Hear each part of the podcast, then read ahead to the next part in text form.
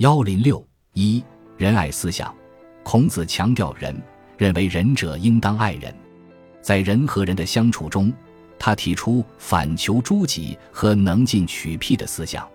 他从所有的人都是同一个类的思想出发，主张人和人之间应当相爱。孔子认为，判断一个人有无道德或道德觉悟的高低，最重要的标准就是看他能不能爱人。《论语》中记载。樊迟问仁，子曰：“爱人。”这是孔子对人所做的既重要又深刻的解释。从《论语》中有关人的大量论述来看，据统计，在《论语》一书中提到“人”字的地方就有一百零四次。最能代表孔子爱人思想的，就是《论语》中的四段话：“己所不欲，勿施于人。”《论语》颜渊：“己欲立而立人，己欲达而达人。”《论语》雍也。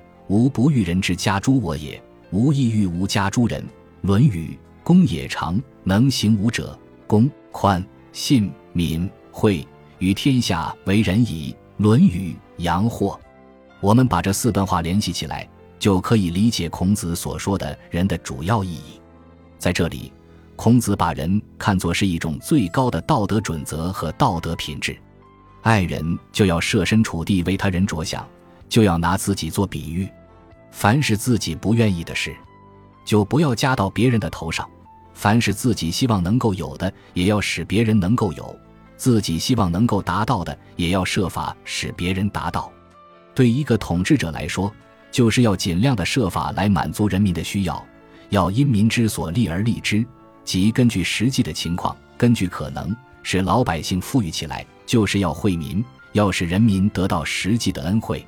孔子不但把“己所不欲，勿施于人”当作爱人的一个重要内容，而且还强调他的方法论意义，即把“己所不欲，勿施于人”当作一种人和人之间相处的根本方法，即他所说的为人之方。孔子为什么要强调这一为人之方呢？因为孔子认为，他所提出的这些有关人的原则，应当成为一个有道德的人的一切思想和行为的动机。出发点和达到目的的手段。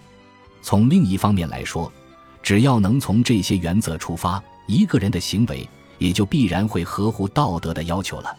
孔子的爱人，尽管在当时的社会中，奴隶主阶级不可能真正的去爱奴隶阶级，孔子和当时的贵族也不可能像对待奴隶主那样去对待奴隶，但这一思想的提出，或多或少反映了他对劳动人民的一种宽厚的思想。在当时和以后的封建社会中都有积极的意义。孔子的这一思想，经过孟子的发展，成了较系统的民本思想。孟子进一步提出了所谓“民贵君轻”的思想，强调了不但人和人之间要相爱，而且作为统治者，更重要的是要爱民，即要爱护老百姓。否则，老百姓就会反对统治者，社会也就不可能得到稳定。孟子认为，一个统治者。要想使国家富强，保持自己统治的巩固，就必须要得民心。他说：“桀纣之失天下也，失其民也；失其民者，失其心也。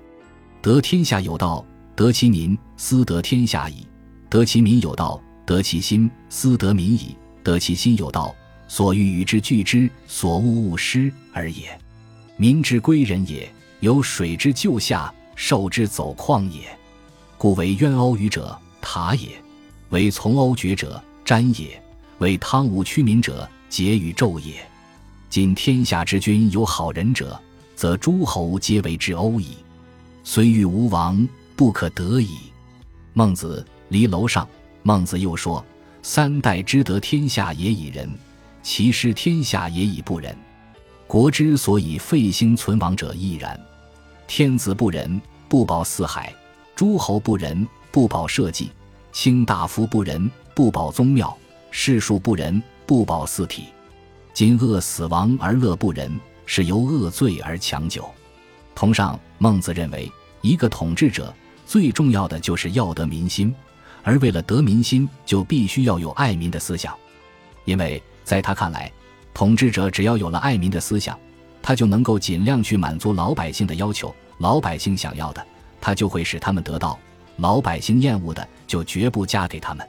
孟子认为，这一爱民思想有着十分广泛和普遍的意义。它不但对于天子、诸侯等上层统治者是必要的，就是对于士大夫和老百姓来说，也都是有重要意义的。总之，我们可以看到，孟子在强调爱人是人和人之间的一个重要的道德原则的同时，又着重强调了爱人作为一个道德要求，对于统治者来说所具有的更为重要的意义。荀子是春秋战国时期儒家思想的集大成者，他对儒家的爱人思想也做了新的发展。荀子继承了孔子的思想，进一步更加明确的从类的高度来看待人所具有的特性。他说：“水火有气而无声，草木有生而无知，禽兽有知而无义。人有气、有声、有知，义且有义，故最为天下贵也。”又说：“人力不若牛，走不若马，而牛马为用，何也？”曰：“人能群，彼不能群也。人何以能群？”曰：“分。分何以能行？”曰：“义。故义以分则合，合则一，义则多利，多利则强，强则胜物。”荀子、王志。因此，荀子强调人和人之间应当保持相互之间的和谐，但是。荀子又看到：人生而有欲，欲而不得，则不能无求；求而无度量分界，则不能不争；争则乱，乱则穷。荀子理论怎样才能克服或者避免这种情况发生，并保证人和人之间的和谐呢？荀子特别强调了礼的作用。荀子认为，礼能够养人之欲，给人之求。每个人都要根据礼的要求和按照礼的规定限制自己的欲望，想到在追求和满足自己的欲望时，还要想到别人的欲望，从而保持社会的稳定。与此同时，荀子在他所写的《富国篇》中，还着重强调了发展生产和改善直接生产者的生活的重要。宋明时期，张载把儒家的爱人思想又做了更广泛的解释，使儒家的这一思想。达到了一个新的高度。张载在他的《正盟》中有一段话，虽然比较长，但是很重要。我们把它引在下面：前称父，坤称母，与子邈焉，乃浑然中处。故天地之塞，无其体；天地之帅，无其性。民无同胞，物无余也。大君者，无父母之宗子；其大臣，宗子之家乡也。尊高年。所以长其长，慈孤弱，所以幼无幼，胜其何德，贤其秀也。凡天下疲聋残疾、孤独鳏寡，皆无兄弟之颠连而无告者也。张子正蒙，西明。这段话的意思是很深刻的。他的意思是说，乾坤就是人的父母，人摒弃于天，复行于地，在天地之中生活是非常渺小的。我们人的身体。就是由天地之间的可相之气构成的，我们每个人的人性就是由天地之间的清通之神构成的。既然一切人都是由天地这一共同的父母所生的，因此所有的人彼此都是亲兄弟。世界上的其他万物都是人类的同伴和朋友。